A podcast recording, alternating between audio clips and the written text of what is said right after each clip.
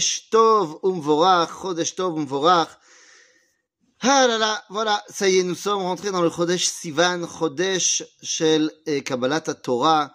Dans quelques jours à peine, nous allons nous retrouver Bemahamad Ar Sinai Bezrat Hashem, de nouveau à Kadosh Baruch Pourquoi pas décidera que cette année, Bechag eh bien, il nous reparlera comme il a parlé à nos ancêtres au Mont Sinaï. Et je voulais justement, en ce Chodesh Sivan et en préparation à Matan Torah, je vais vous parler d'un sujet qui, qui me tient évidemment énormément à cœur, mais qui tient à cœur beaucoup de gens. Et je voudrais en parler de manière euh, très posée, et, et, parce que ça vient d'un vrai problème profond. Les amis, je voudrais qu'on parle de secondes de cette erreur terrible, mais véritablement terrible, que on a accepté de laisser se répandre et qu'à mon avis, il faut véritablement corriger. Il faut véritablement corriger. Je veux parler de cette réalité absurde où une partie du peuple juif ne remplit pas son rôle lorsqu'il ne décide de ne pas aller participer à l'effort de guerre avec ses frères et décide de ne pas rentrer à l'armée. Et je voudrais qu'on parle sérieusement de cela euh, quelques minutes. Que les choses soient bien claires. La mitzvah de l'étude de la Torah est une mitzvah euh, qui dépasse l'entendement dans son importance, dans son action, et, et en aucun cas il s'agit de dire que la Torah n'est pas importante. Euh, mitzvah limut Torah, euh, personne n'est dispensé de cette mitzvah-là, et tout ce que nous faisons toute la journée, que ce soit moi ou que ce soit euh, tous les rabbanim charedim qui enseignent la Torah au quotidien et qui donnent euh, toute leur force pour enseigner la Torah, eh bien c'est justement parce que euh, nous pensons que le plus grand nombre du peuple juif doit être connecté à la Torah, donc ça c'est une évidence. Mais quand il s'agit de décider de ne pas envoyer ses enfants à l'armée, il y a ici un véritable problème, problème moral, un véritable problème moral. Comment est-ce qu'on peut accepter Mitzad Kol Israël Arevim Zebazé, alors que nous sommes dans une situation où nous avons besoin, malheureusement, alors peut-être que euh, Bezrat Hashem demain ce sera plus le cas, mais pour l'instant on a encore besoin d'une armée forte. Eh bien, comment est-ce qu'on peut Mitzad, je, le redis, Kol Israël Arevim Zebazé, de dire toi tu vas envoyer tes enfants à l'armée, mais moi mes enfants c'est trop dangereux, euh, j'ai pas envie qu'ils aillent à l'armée, je préfère qu'ils aillent étudier la Torah. Et ça n'a absolument rien à voir avec l'importance de mitzvah limut Torah. C'est-à-dire que cette question-là est une question qui est très vieille au niveau de la halacha. Est-ce que j'ai le droit d'arrêter mon étude de la Torah ou alors de transgresser le Shabbat pour aller euh, participer à la guerre, pour aller sauver une vie juive? Eh bien, ces questions-là ont déjà été répondues, tranchées dans le Shulchan Aruch, dans le Utshuvot du Tzitz Eliezer. Évidemment qu'on a le droit. La question ici est la suivante. Pourquoi se permettons de ne pas y aller. Si on vient et on dit que c'est une mitzvah qui est moins importante que celle de l'étude de la Torah, eh bien, à ceci, je réponds la chose suivante. Tout d'abord, c'est une erreur, car eh, quand il s'agit de milchemet mitzvah, or c'est le cas aujourd'hui Milchemet Mitzvah, Ezrat Israël Miyad Atzar Alehem, c'est-à-dire que la troisième catégorie de Milchemet Mitzvah, c'est aider le peuple juif contre un ennemi qui l'attaque, et c'est ce que nous vivons aujourd'hui. Eh bien, nous dira la Gemara dans Masechet Sota, Afilu Chatan Yotze Michedro Vechala Mechupata, c'est-à-dire que tout le monde doit participer à cet effort-là, et il n'y a pas de, de, de, de, de, mitzvah qui dit, ça je suis dispensé, je, je vais pas. Milchemet Areshut, une guerre facultative, alors là il y a d'autres dynimes. Donc, on ne peut pas dire que l'étude de la Torah, c'est une mitzvah qui euh, va avant la mitzvah de Milchemet Mitzvah. Ceci étant dit, en aucun cas, lorsque tu vas à l'armée, tu dois t'arrêter d'étudier la Torah. C'est complètement faux. Nous avons une mitzvah d'étudier la Torah tous les jours. Mais personne ne nous a dit qu'on devait étudier la Torah toute la journée. Quand tu peux, eh ben, très bien. Mais quand tu peux pas. Ceux qui disent, mais à l'armée, on risque de perdre sa Yirachamaim, on risque de se déjudaïser.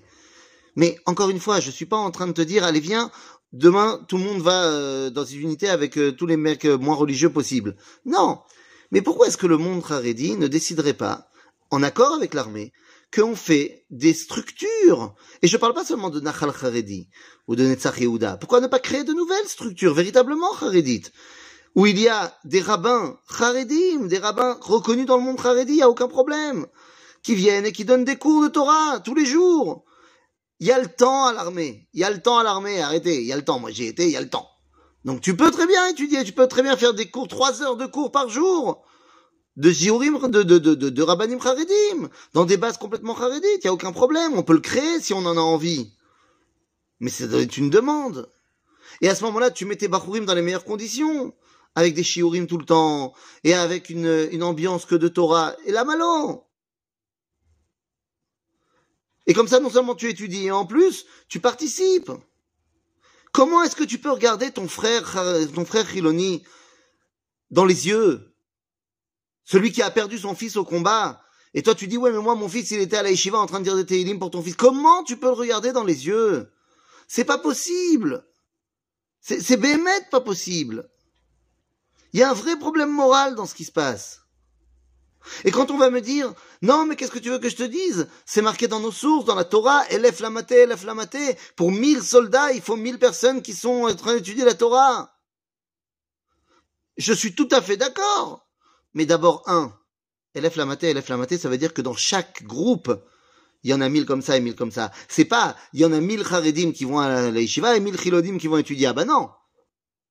C'est toi, dans ton, dans ta tribu, parce que c'était à l'époque des tribus, où il y en a mille qui partent et mille qui partent. Eh oui. Et puis, qu'est-ce qui t'empêche? Bien sûr qu'il faut qu'il y ait des gens qui étudient la Torah pendant que d'autres se battent. Mais pourquoi est-ce que ça peut pas être les gens de 18 à 21 ans qui se battent et de 21 à 23 ans qui étudient la Torah? Makara Genre comme si demain, si les Haredim, euh, dans, leur majorité, venaient rentrer à l'armée, comme si les yeshivot allaient se vider. Parce que comme si dans les yeshivot, il n'y avait que des bachurim entre 18 euh, et 21 ans. N'importe quoi tu peux continuer à, étudier la Torah après, tu reviens de l'armée, tu retournes étudier la Torah. Moi, j'ai fini l'armée, je suis retourné à la yeshiva. Qu'est-ce que ça veut dire? Mais qu'est-ce que ça veut dire? Il est évident qu'on ne peut pas demander à quelqu'un de changer son mode de vie. Et donc de la même façon que le monde Haredi de plus en plus sort travailler, parce qu'il ressent le besoin d'aller travailler, eh bien il va travailler dans des structures qui lui permettent de et il y a de plus en plus d'écoles qui se créent, des écoles de Haredim. On étudie euh, l'informatique, on étudie plein de choses, et ils n'ont pas envie d'étudier de manière euh, mixte, et on peut tout à fait le comprendre. Et donc, il y a ben, des structures qui sont mises en place, et de plus en plus de Haredim peuvent maintenant avoir accès à des très bons métiers, sans euh, du tout mettre de côté leur mode de vie. Pourquoi est-ce qu'on ne pourrait pas faire ça aussi à l'armée? Pourquoi est-ce qu'on ne pourrait pas, si on le décide, eh bien, corriger cette erreur terrible? Torato Manuto, ce principe qui avait été mis en place entre Ben Gurion et le Chazonish, eh, soyons honnêtes, cinq minutes, hein, deux secondes, ça, concernait 100 personnes. C'était rien du tout. À l'époque, il y avait combien de Bachouré et Shivot Il n'y avait rien. Et donc Ben Gurion, il a dit, bon alors, ceux qui font Torah toute leur vie, machin. Aujourd'hui, Baruch Hashem un nombre extraordinairement grand de gens qui veulent étudier la Torah. C'est extraordinaire. Mais tu peux plus continuer à faire ça. Maintenant, si tu me dis, mais attends, et pourquoi est-ce qu'on ferait pas un système particulier pour des Ilouim, pour des gens qui sont extrêmement érudits, qui pourraient devenir des super euh, génies de la Torah eh ben, Un, Besséder, pas de problème. Comme on pourrait euh, aménager pour euh, d'autres structures, comme il y a euh, des gens qui ont des très très bons résultats à l'école, alors on, leur propose de faire l'armée de manière différente, c'est-à-dire qu'ils vont faire Atoudai, ils vont faire leurs études d'ingénieur par exemple, et après ils vont servir l'armée en tant qu'ingénieur. Mais pourquoi pas mettre en place un système comme ça pour ceux que les rabbins pensent être les meilleurs étudiants de leur yeshiva, je sais pas moi, je je lance des trucs, 10%, eh bien, à ce moment-là, ces gens-là vont faire un cursus de je ne sais pas combien, 10 ans d'études à la yeshiva, et ils bougent pas, et après, eh bien, ils viennent servir pendant cinq ans en tant que rabbin militaire. C'est Metsuyan. Et tu vas amener de la et tu vas amener de la à l'intérieur des bases de l'armée. C'est fantastique. Pourquoi on pourrait pas mettre en place ce genre de choses? Pour les gens qui sont vraiment des Ilouim, il n'y a aucun problème. Les amis, on ne peut pas garder cette situation. Et on ne peut pas la garder justement parce que Baruch Hashem, il y a de plus en plus de gens qui veulent étudier la Torah. Et donc on ne peut pas continuer à créer ce fossé dans le peuple juif qui est véritablement, mais profondément injuste. Profondément injuste. Et qu'on ne me dise pas que étudier à la Torah, enfin, être à la yeshiva, c'est difficile. J'ai été à la yeshiva pendant une bonne euh, partie de ma vie. Euh, oui, c'est difficile de rester assis et d'étudier la Torah et de se concentrer. Mais venez, soyons sérieux cinq minutes, on ne veut pas comparer ça avec des gens qui sont en train de risquer leur vie dans des tunnels à la Gaza. C'est, tu, tu peux pas comparer ça. Mais mette, honnêtement, quoi. Donc je pense qu'il y a une vraie réflexion profonde qui doit se mettre en place. Il est hors de question de demander au monde Haredi de ne plus être Haredi. Parce que c'est très bien que soit Haredi. Mais il n'y a aucun problème, en vrai, pour faire de ce monde Haredi qui est extraordinaire, qui a une force incroyable.